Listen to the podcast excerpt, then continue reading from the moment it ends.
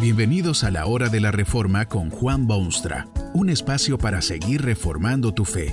Este podcast es patrocinado por la casa editorial Poema Publicaciones, tu primera opción para libros centrados en el Evangelio, para cada rincón de la vida. Para ver los nuevos libros de este mes, visita nuestra página www.poema.co.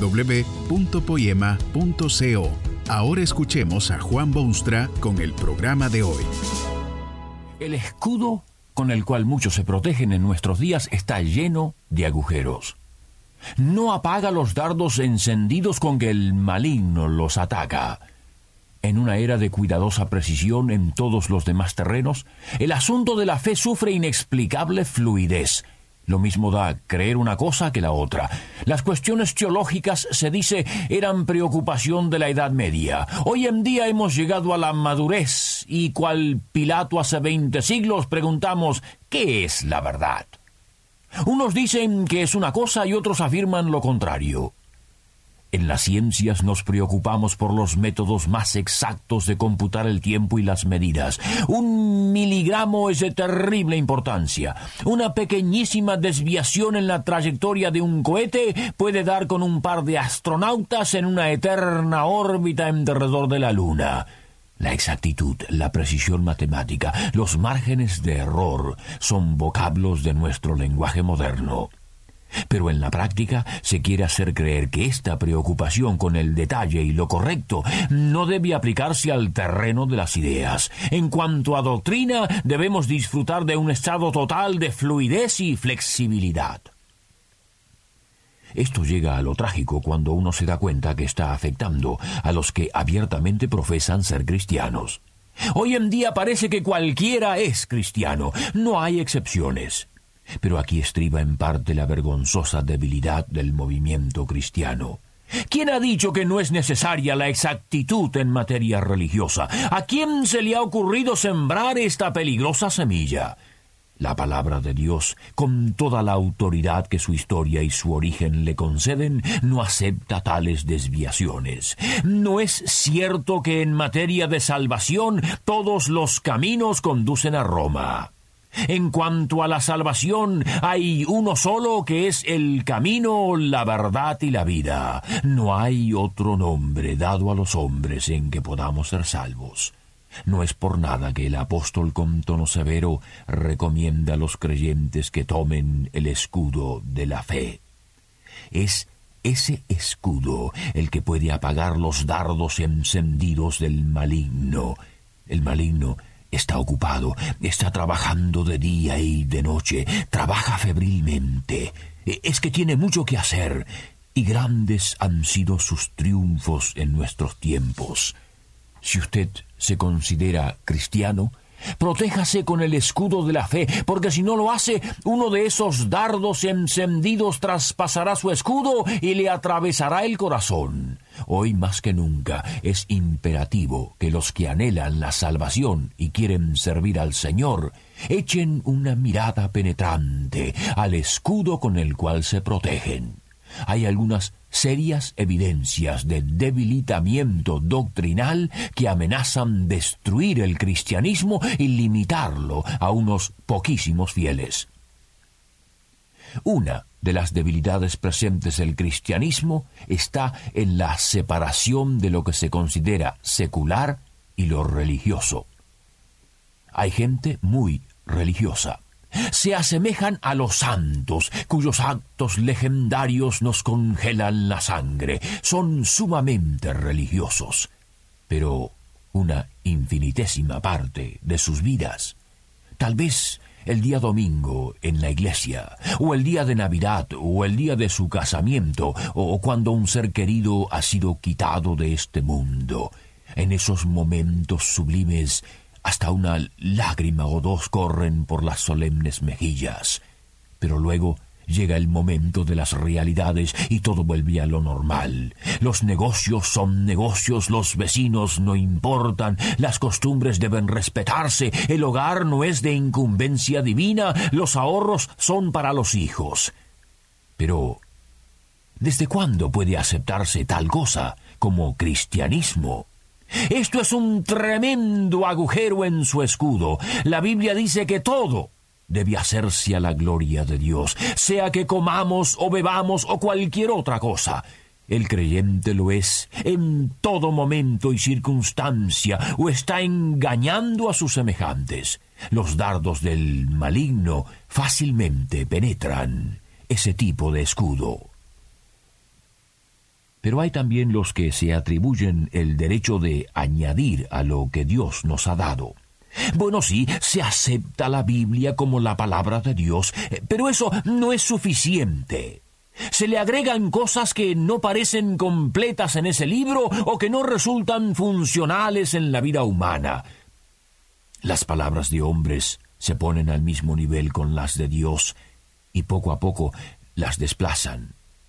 Tal vez no lo crea usted posible, pero hay miles de casos en que se ofrece culto a la Biblia en absentia.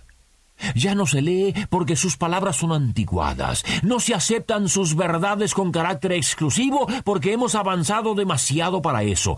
Además, si se aceptasen las palabras de la Biblia sin interpretación alguna, muy pronto desaparecerían muchos elementos que no se quieren perder.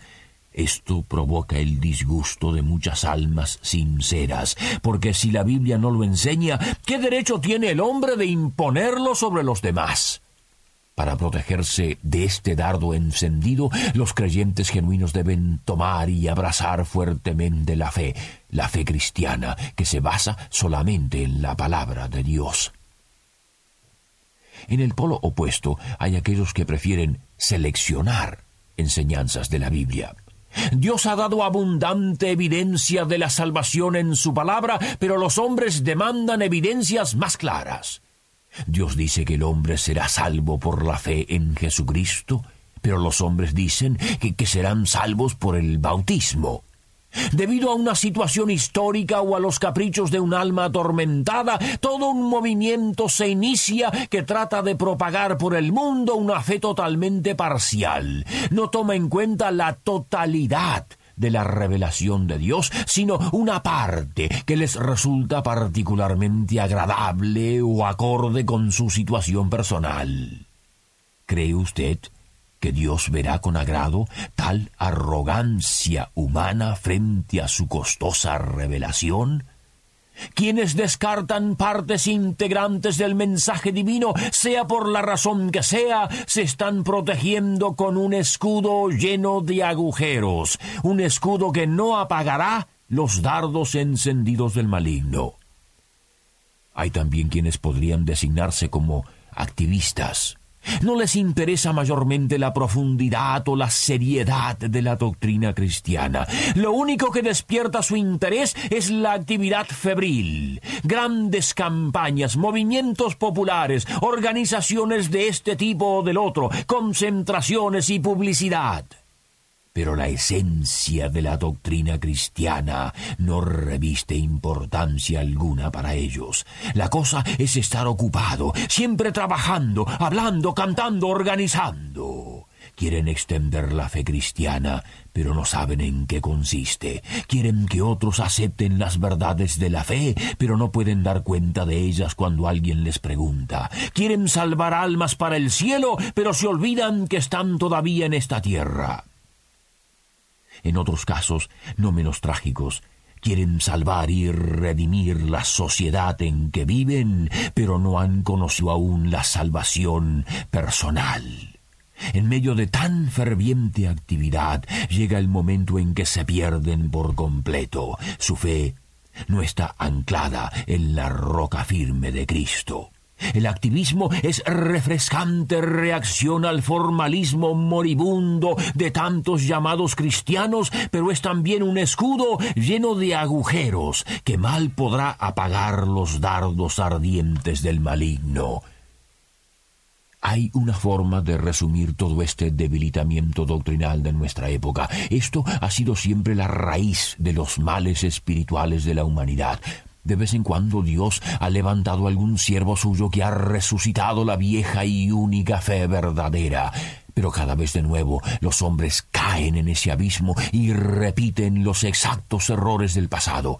Se trata de la diabólica doctrina que afirma que la salvación humana es obtenible por las buenas obras de cada uno. Y esta es la esencia de todo debilitamiento doctrinal. Cuando uno se inicia en ese camino, los otros síntomas de destrucción pronto aparecen también. El antiguo pueblo de Dios aprendió muchas veces que debía depender de Dios, que Dios es soberano y que sólo Él puede con su gracia redimir al hombre. Pero esta es la más difícil lección de todas. El hombre quiere salvarse a sí mismo, quiere participar en esa lucha, quiere aportar su granito de arena. Por eso se llega a pensar que la religión es una cosa y la vida diaria es otra. Dios tiene soberanía en cuestiones religiosas, pero en las cosas de este mundo el hombre debe ser supremo. Es por esto que los hombres agregan a la palabra de Dios. Les molesta que Dios no haya dado un lugar más preponderante al hombre y proceden así a dárselo ellos mismos. Es por esto que los hombres rechazan y descartan porciones enteras de la palabra de Dios. No las pueden digerir en su orgullo pecaminoso. Es por esta razón que los hombres se tornan en altavoces revolucionarios que gritan, gritan, gritan, pero no tienen un mensaje para el mundo acongojado. Tome el escudo de la fe la fe cristiana en todo su esplendor y profundidad y riqueza, con el cual podrá usted y cualquiera apagar los dardos encendidos del maligno, nada más ni nada menos que la fe cristiana, cuyo centro es Cristo, único y perfecto Salvador. Que este mensaje nos ayude en el proceso de reforma continua según la palabra de Dios. Si quieres profundizar en la exposición bíblica, puedes buscar más recursos en www.poema.co. Allí encontrarás libros que te ayuden a entender la palabra de Dios y aplicarla a tu vida. Poema, el Evangelio para cada rincón de la vida. Nos vemos en el próximo episodio de La Hora de la Reforma con Juan Bonstra.